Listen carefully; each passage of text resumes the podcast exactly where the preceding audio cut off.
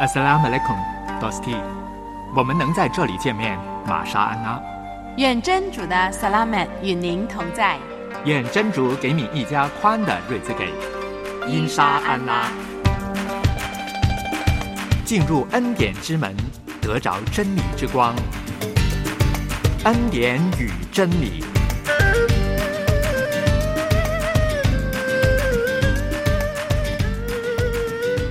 Dosti Salam，欢迎你收听《恩典与真理》的节目，我是杨天成。我是苏小燕。嗯，我们在这半个小时的时间里面，我们能够跟你陪伴，能够一起来分享，我觉得这是一个很大的恩典。没错，很宝贵的半个小时，让我们好好的去珍惜。嗯，那我想问小燕一个很严肃的问哦，题请问，那我也要严肃的回答。哦，如果你要找对象的话，你是找什么样的对象？你的找对象的标准是什么呢？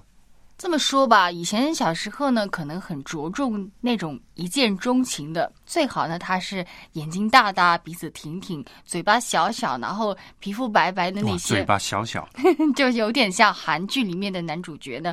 可是呢，人年纪大了，长大，你就会发现呢，还是不要那么帅，因为为什么呢？没有安全感。你也不想你旁边一个很帅的男朋友，经常在大街上被其他的女生在看，哇，好帅哟，好帅！然后他身边有很多那些蝴蝶飞来飞去的。作为女朋友的话，那个安全感呢，真的是很缺乏。嗯，所以长得就是长得不是最重要。普普通通、老老实实就可以了。嗯，所以你觉得这个外在重要，还是内心的生命最重要呢？那当然是内心的生命很重要的，特别是我希望找一个跟我有共同信仰的朋友。嗯我实在碰到过太多一些不太好的结果，就是有一位呃女性朋友，她就跟我说，我不介意我的另外一半跟我是不同的信仰，因为我有信心，我跟他交往之后，我能够改变他，我能够把他领回上主的面前。哦，他有这么大的把握他有，这么大的把握，那你可以观察到，一开始那个男的去追求这个女的时候呢，他会很尊重，他会很认可你的信仰，他甚至也愿意跟你到那些的宗教活动里参与一下，他没有问题的。但是，当一段关系进入一个比较稳定的，双方已经啊、承认你是我男朋友，你是我女朋友的关系上面呢，可能这种妥协，可能这种尊重、包容，慢慢就会减退了。这都是很通常会见到的情况。嗯，有的时候呢，在谈恋爱的时候，他会伪装自己的，比如说嗯他把他自己一些不好的东西收藏起来，对表现的都是很好的。你说什么都好好好，这样子，。等你慢慢熟了以后，已经没有办法脱身的时候呢，慢慢那个狐狸的尾巴就露出来了。狐狸的尾巴，所以呢，那个时候你已经来不及了这。么说也对了。嗯，所以说，我们千万不要轻看看这个信仰分歧所带来的影响，很容易呢会重新被这个世俗的观点牵着走，你会慢慢的偏离了上主他预示的道理，也会拉远了我们跟上主的距离，会不会？嗯，对，所以呢，我觉得在谈恋爱，呃，这个建立婚姻之前呢，我觉得那个选择的标准是非常重要的。嗯如果你说无所谓，那你可能那个结果呢就是无所谓的，啊 结果婚姻的结果也是相对的嘛，对嗯，所以如果你要选择一个标准，真是符合你的标准，进入到那个婚姻里面的时候呢，你就发现呢，其实呃，对你的婚姻有很有大的帮助的。所以呢，我作为一个女性的代表吧，我就要劝告一些女性的朋友，千万不要有十足的把握，你能够改变一个没有信仰的男生，那是一件很困难的事情，你知道吗？情到浓时，哈。对方说什么你都会跟着做的。他说：“哎呀，偶尔一次不要上礼堂崇拜行不行啊？”你可能第一次会说不行啦，第二次可能你会慢慢说那好吧，只有一次哦。那第三次可能你就真的完完全全的妥协，以后都不参加宗教活动了。嗯，那可能我们的 Dosti 呢，觉得我们呃，因为生长的环境就是一个很有宗教性的这样一个环境，我们的家族、我们的群体都是这样的，所以我们在找对象的时候，我们自然要找一个跟我们一样的。嗯那这个本身没有问题，但是呢，你在选择对象的时候呢，是不是在比如说你在你的品格上，在你的这个兴趣上、爱好上，或者是在一些的要求上，是不是一致呢？嗯，对，这些方面我们可以是选择的。这个出发点、价值观是不是相同呢？千万呢别为了要结婚，哇，我已经到了适婚的年龄，所以我要赶快把自己嫁出去。嗯不是这个意思。你真的需要时间去好好的观察一下这个人能不能跟你永永远远的生活在一起呢？对，所以呢，我觉得在进入婚姻之前呢，我们一定要慎重，因为我们发现呢，很多人就是随随便便的进入婚姻以后呢，就呃后悔了对，后悔了，然后很多的离婚呐、嗯呃，为小孩也带来不好的一些影响啊，比如说离婚了以后，那小孩怎么办呢？谁管跟谁呢走呢？对，所以呢，很多很多的问题，这个就是值得我们真正的去思考的。所以今天呢，我们在这个圣人小传当中呢，我们思想一个人物，就是易卜拉欣，他要为他自己的儿子来找这个媳妇，媳妇。嗯，所以呢，在这个当中，他有一个要求的，我们一起来听一听。圣人有二十多，各有得失和功过，以他们的成功做榜样，引他们的失败为鉴戒。为您送上《圣人小传》。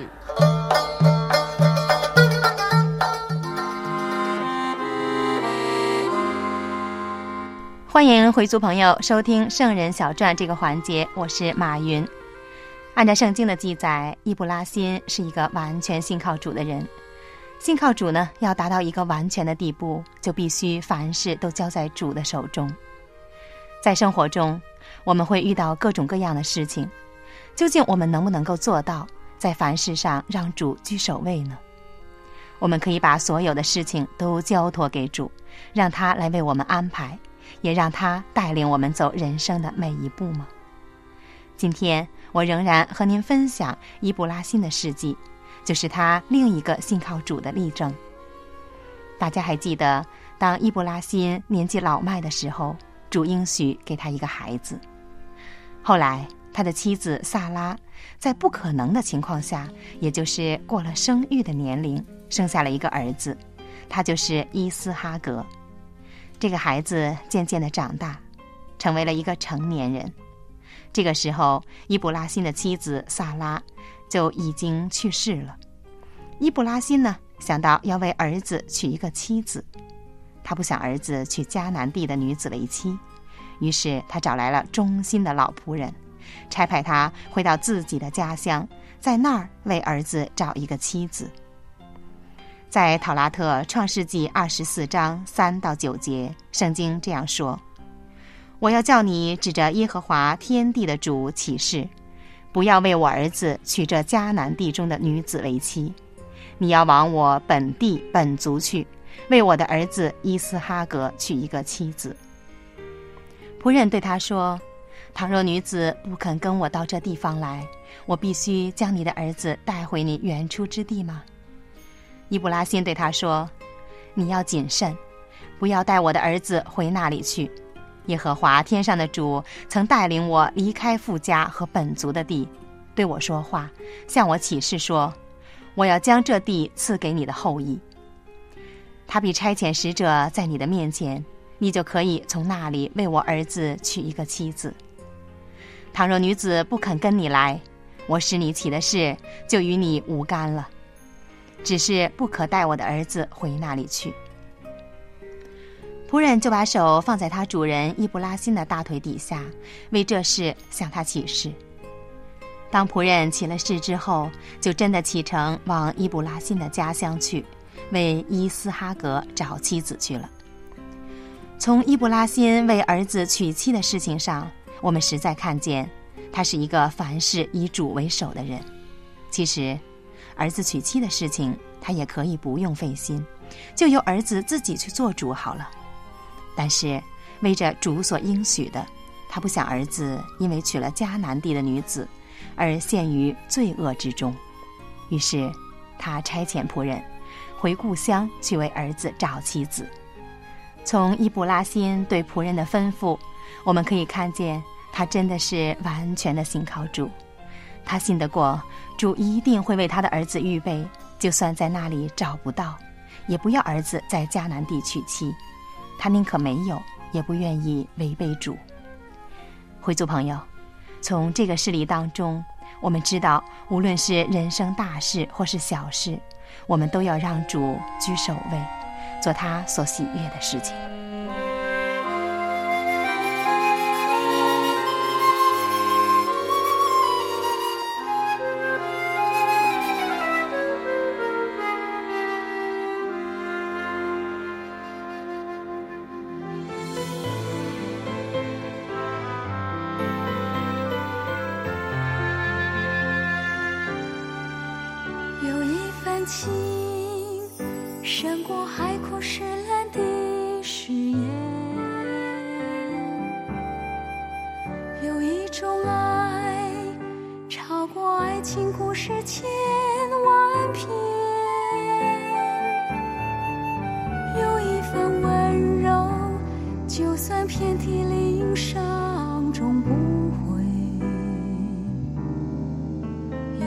种期待，历经沧海桑田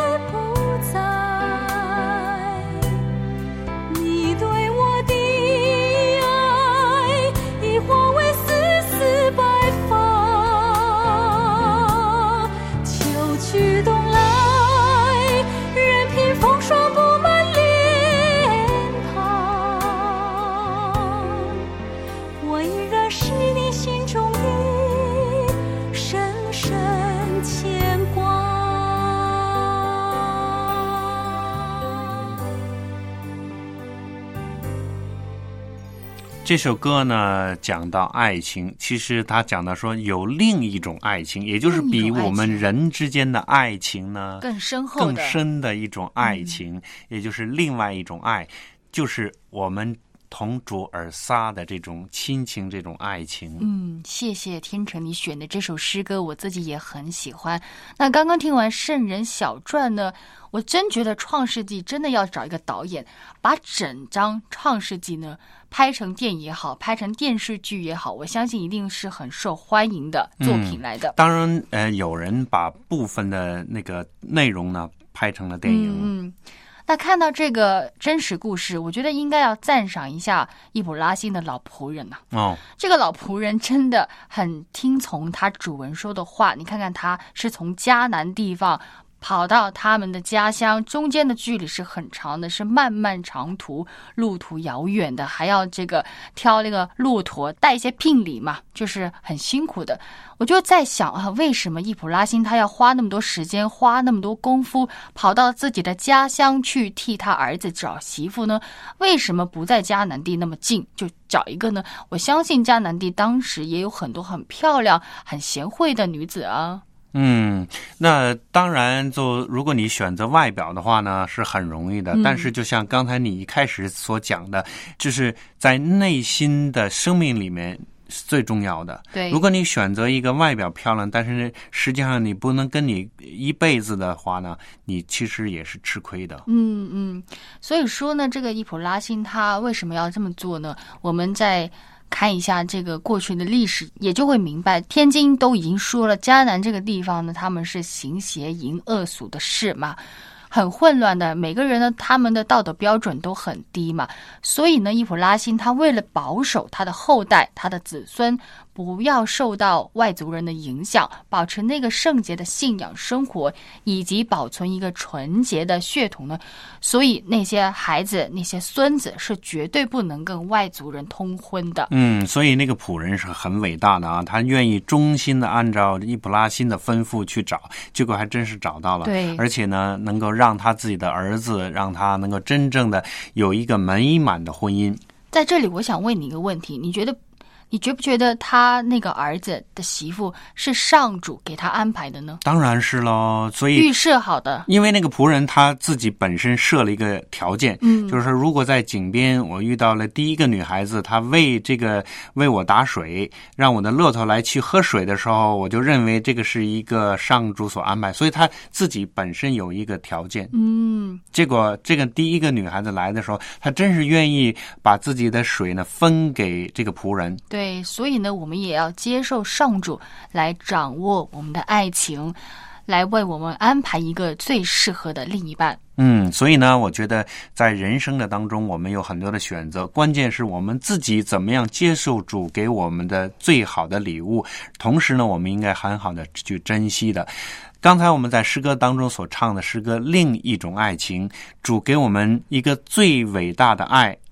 这个爱呢，就是他用他自己的生命为我们摆上，用无条件的爱来救我们，所以他也是给我们永不改变、永恒的爱。没错，那接下来的环节呢，就是与尔萨相遇。今天与尔萨相遇的是谁呢？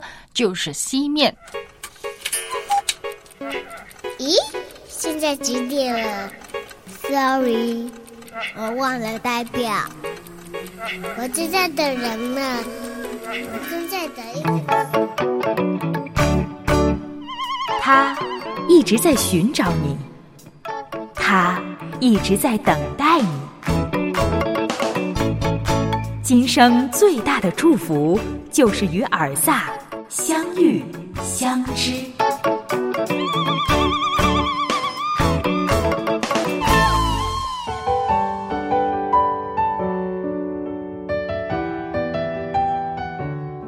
欢迎您收听与尔萨相遇这个环节。今天讲到西面和尔萨的相遇。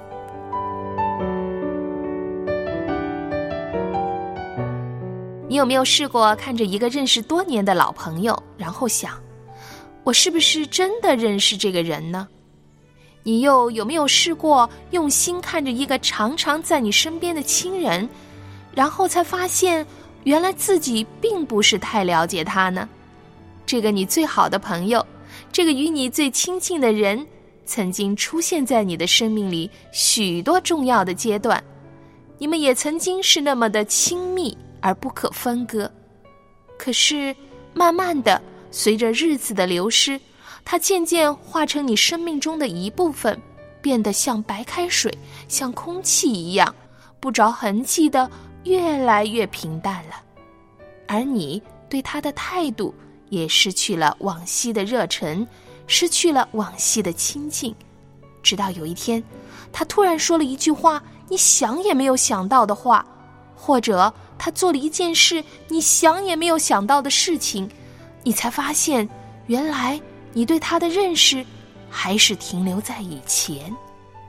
如果在这个时候，你愿意重新的认识他，重新的爱他，那么我相信，你们的关系会更加的深厚，更加的胜过从前。曾经呢，我们与尔萨相遇，其实不是我们与尔萨相遇，而是造物主刻意的安排拣选了我们。曾经，尔萨与我们面对面。曾经，我们听见尔萨轻叩我们的心门，听见圣灵微弱的呼召。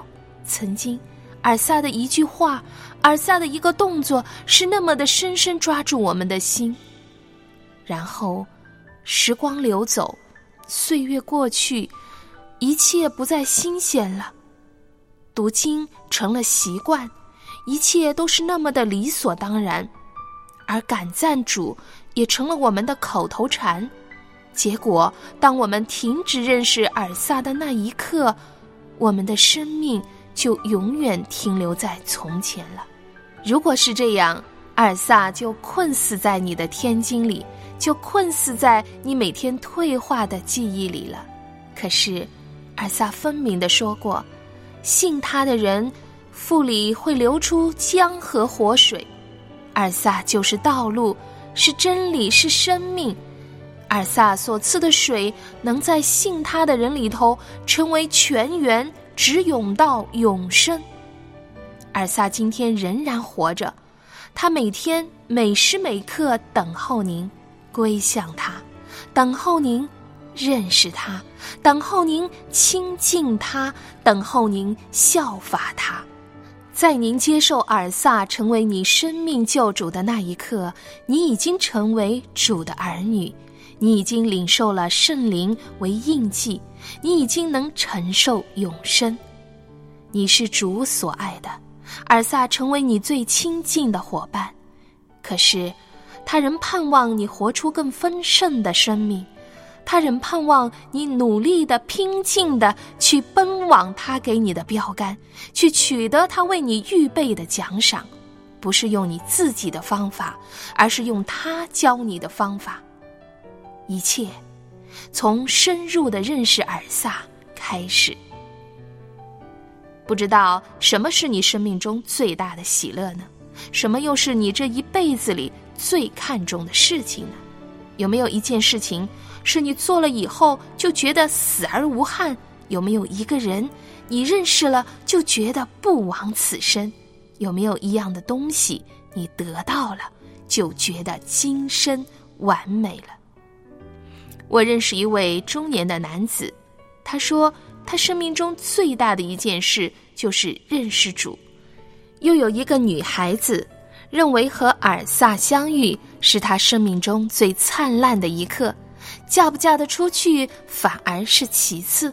又有一位老人家，一辈子侍奉主，等候主的应许实现，等候见着尔萨一面。当他手抱着婴孩尔萨，老泪纵横，他知道他此生再无遗憾。小小的婴孩尔萨满足了一个常年等候的长者心，他就是西面。他见证主对人的爱怎么通过尔萨倾倒在人的生命里。住在耶路撒冷的西面，为人金钱正直，被圣灵充满。多少年来，他持守着主的应许。在风雨中等候，在干燥中等候，心中盼望以色列的安慰者来到。主曾应许，他要差派弥赛亚来到世上，拯救全地。于是，西面与许多犹太地的金钱人就默默等候弥赛亚安慰者的来临。这是他们在当时仅有的盼望，因为犹太人在罗马统治下受尽了痛苦、剥削、苛捐杂税；另一方面，就是在宗教界里也是一片的黑暗。法利赛人凡事寻求外表的礼仪，早已失去了信仰的内涵；撒都该人不信复活，追求今世的地位权势。只有少数金钱人仍在困苦中不止息的祷告，等候弥赛亚的来临。四百年了，主没有差派先知向以色列民做任何的启示，他们面对的是一片的黑暗。就在以色列百姓最黑暗的时刻，弥赛亚降生了。让一群等候者亲眼看见所盼望的，终于实现了。西面与尔萨相遇的一刻，成全了西面一生的等候。西面因着信，挺过多少沉默无声的岁月。这一次，他随着圣灵的感动进入了圣殿，迎面遇见尔萨的父母抱着婴孩尔萨进来。他是何等的激动啊！他知道他双手接过的这个孩子尔萨是主挚爱的独生子，主让他忠心金钱的老仆人西面亲手接过婴孩尔萨，让他亲眼看见救恩的实在，这就显明了主对人的爱。当信心的眼睛终于看见了凭据，西面就从心底里发出了至诚的嘟啊。西面嘟啊说：“主啊，现在照你的话，释放仆人平平安安的去吧，因为我的眼睛已经看见了你的救恩，就是你在万民面前所预备的。”为要做外族人启示的光，和你名以色列人的荣耀。西面一生都在盼望、等候。现在既然看见主为人预备的救恩，那么人生的使命已经达到，也就可以安然又满足的回天家了。之后，西面祝福婴孩尔萨的父母，转向马尔焉说。尔萨会叫人心中的意念显露出来，面对尔萨的拯救，有人会接受，也有人会拒绝。到底是得到尔萨的慈爱恩典而兴起，还是因为拒绝救恩而半跌？是在乎个人内心的态度和选择。因着信，西面终于得见尔萨。虽然西面未能看见尔萨麦西哈长大，怎样的传道、治病、赶鬼、教导人、训练门徒，又怎样的被钉、复活。荣耀主，但他因着信就预言出尔撒先知的工作。今天，许多人即使是看见、听见又遇见尔撒，可惜仍是不信；又有人相信了，却仍是要求看见更多的神迹，才肯接受主爱他的事实。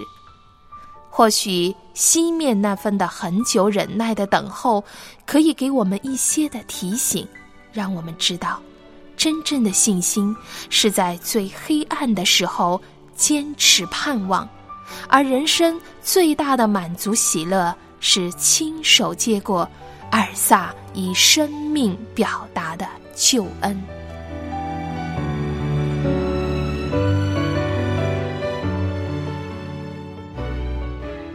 在天津中呢，确实没有讲到西面他到底是做什么事情的。他是不是圣殿里的祭司？他是不是帮忙呃打扫什么？我们都不知道。但是我们能够看到三十四节，他给尔萨祝福。哎，嗯，我觉得西面呢是一个很特别的人物。这么大的年岁，其实他一直盼望能够见到那个主。对，因为他们。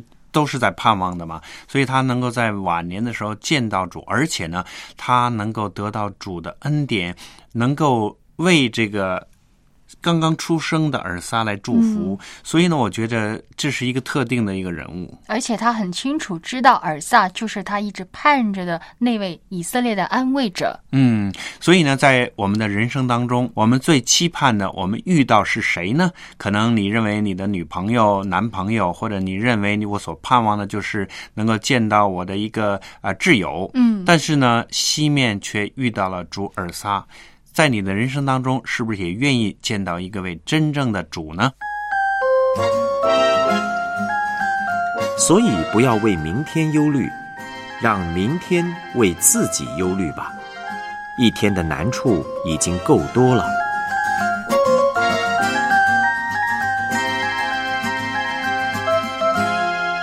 最后为你送上三节经文，在普尔诗篇二十八篇六到八节。